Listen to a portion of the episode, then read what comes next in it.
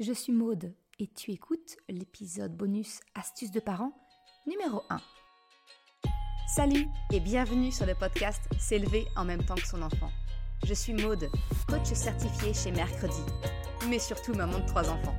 Sur ce podcast, je t'aide à conjuguer la bienveillance avec la réalité de ton quotidien de maman. Utiliser ton choix d'une parentalité bienveillante comme un accélérateur de ton propre développement personnel. T'aider à changer de regard sur les situations que tu vis avec ton enfant pour t'en servir, pour grandir et apprendre sur toi. Cet été, je te propose un nouveau format d'épisode que je vais tester. Des épisodes courts sur un sujet précis pour t'aider à éviter peut-être certains pièges dans ta parentalité.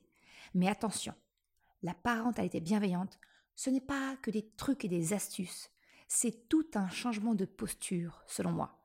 Donc, considère que mon astuce du jour peut être utile sur le coup, mais si tu souhaites un changement sur la durée, c'est plus une transformation personnelle dans ta posture de parent qu'il faut réfléchir.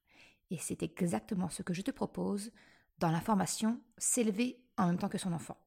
Ou tout simplement, si tu souhaites débuter dès maintenant, en apprenant à accompagner et vivre tes propres émotions grâce au guide que je t'offre sur mon site, La boussole des émotions. Tu trouveras le lien en description de cet épisode. Eh coucou Alors, pour ce premier épisode Astuces de parents, eh bien, je voudrais te partager une petite astuce de langage pour permettre à ton enfant eh bien, de se sentir valorisé, ni euh, considéré comme petit, ni la pression d'être un grand.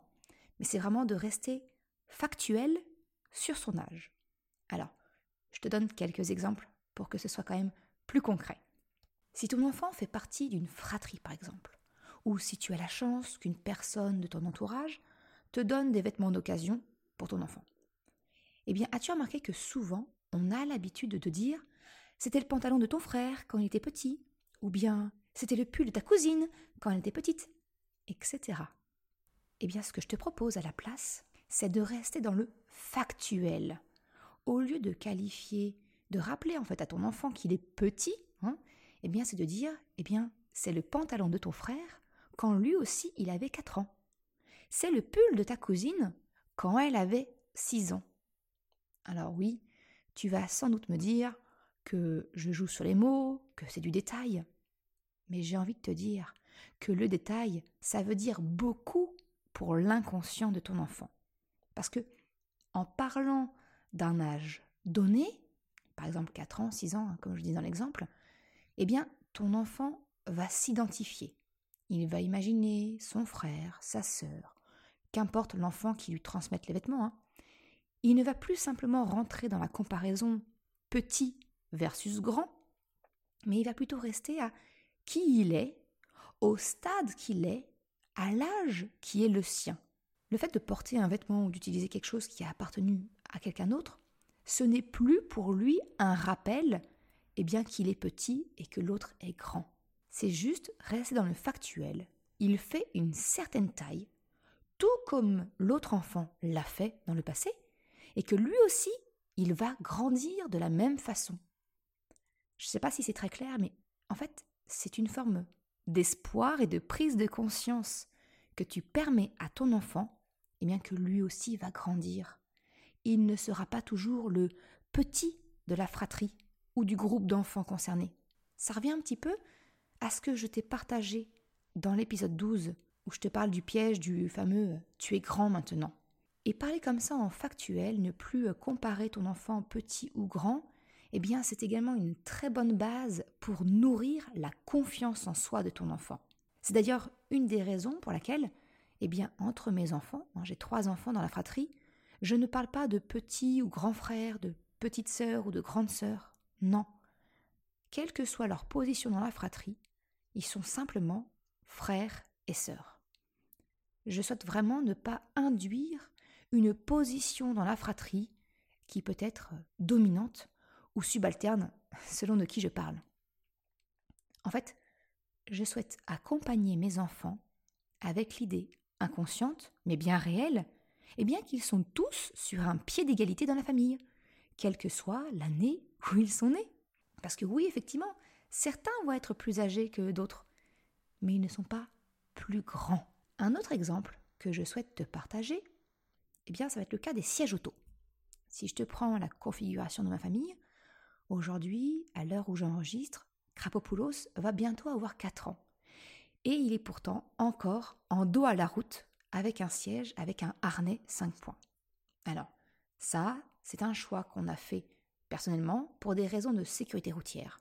Parce qu'on sait qu'avant 4-5 ans, on va dire à peu près, le corps, physiologiquement parlant, hein, il n'est pas encore en mesure d'encaisser le choc au niveau de la nuque et bien d'une projection en avant.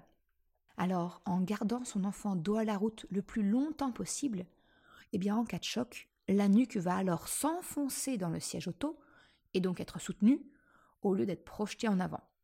C'est pas le sujet du jour et j'ai envie de te dire si le sujet t'intéresse, je ne peux que te recommander l'excellent site de Marilyn qui est la personne derrière le site Sécurange. Bref, pour en revenir au sujet du jour. Eh bien, Krapopoulos est donc dans un siège à harnais, dos à la route, là où son frère, Chocapic, qui a donc 9 euh, ans, Choupinette 7 ans, ils sont tous les deux sur des sièges réhausseurs face à la route. Et Krapopoulos, eh bien, il commence sérieusement à interroger la différence entre lui et son frère et sa sœur. Ma réponse, ça aurait pu être Tu es trop petit pour le réhausseur. Eh bien non. Non, je ne le fais pas parce que j'estime que cela l'infantiliserait. Et ça irait quelque part peut-être provoquer involontairement, indirectement en tout cas, son besoin de se sentir considéré comme un grand. Alors à la place, eh bien, je lui explique que son frère et sa sœur ont été eux aussi dans ce même siège jusqu'à l'été de leurs cinq ans, et que comme eux, lui aussi changera de siège l'année prochaine, quelques semaines avant son anniversaire des cinq ans. Et on va pas se le cacher, entre nous, hein, eh bien, ça coïncidera avec les dix ans de Chocapic, et donc un potentiel passage à un siège sans réhausseur en fonction de sa croissance et de la taille qu'il aura à ce moment-là. Ça veut dire que je m'économiserai potentiellement l'achat d'un troisième siège auto identique. Ce qui n'est pas négligeable, hein, soyons honnêtes.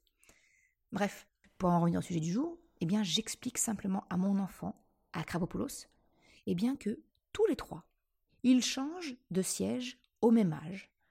Et ça lui permet bien de ne pas se sentir différent, de ne pas avoir l'impression de subir un traitement, un, traitement différent de son frère ou de sa sœur.